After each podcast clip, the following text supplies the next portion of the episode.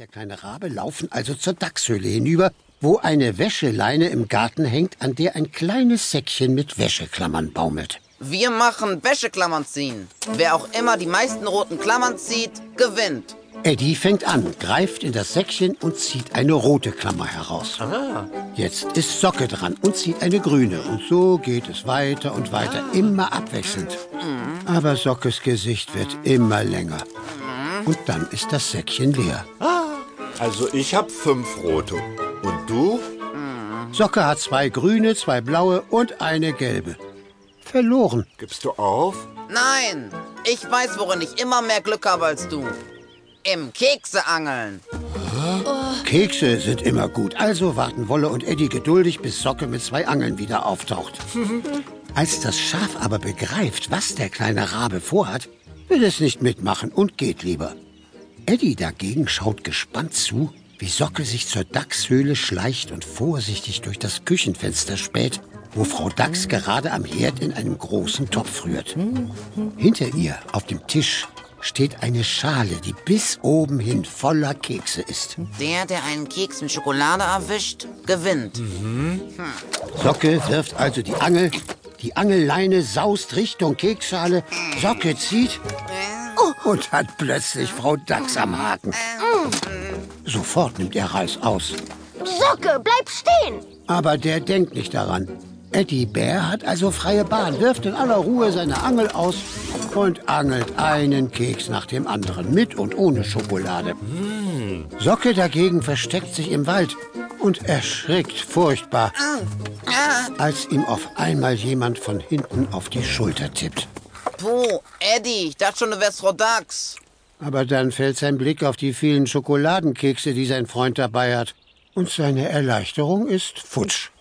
Jetzt ist ja wohl klar, wessen Glückstag heute ist. Ja?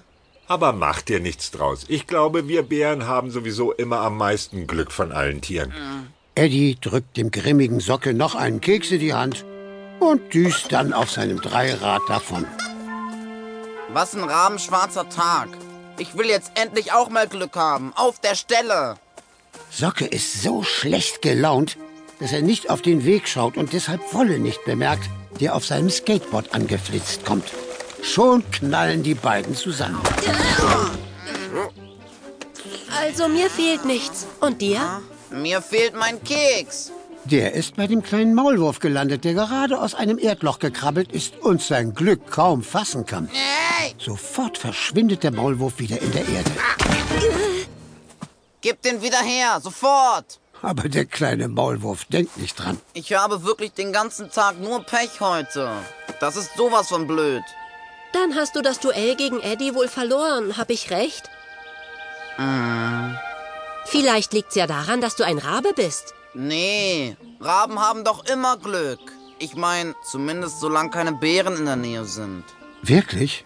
Wolle greift nach seinem dicken Buch. Hier steht jedenfalls, zumindest dem Aberglauben nach waren Raben schon immer Pechvögel. Was? Wirklich? Mhm. Na, klasse. Mach dir nichts draus, Socke. Ich hab auch andauernd Pech.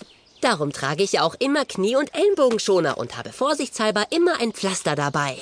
Ich will aber kein Pechvogel sein. Du kannst gegen das Pech nichts machen, Socke. Glaub mir. Klar kann man das. Komm mit. Socke flitzt mit Wolle zum Rabennest und macht sich gleich an die Arbeit.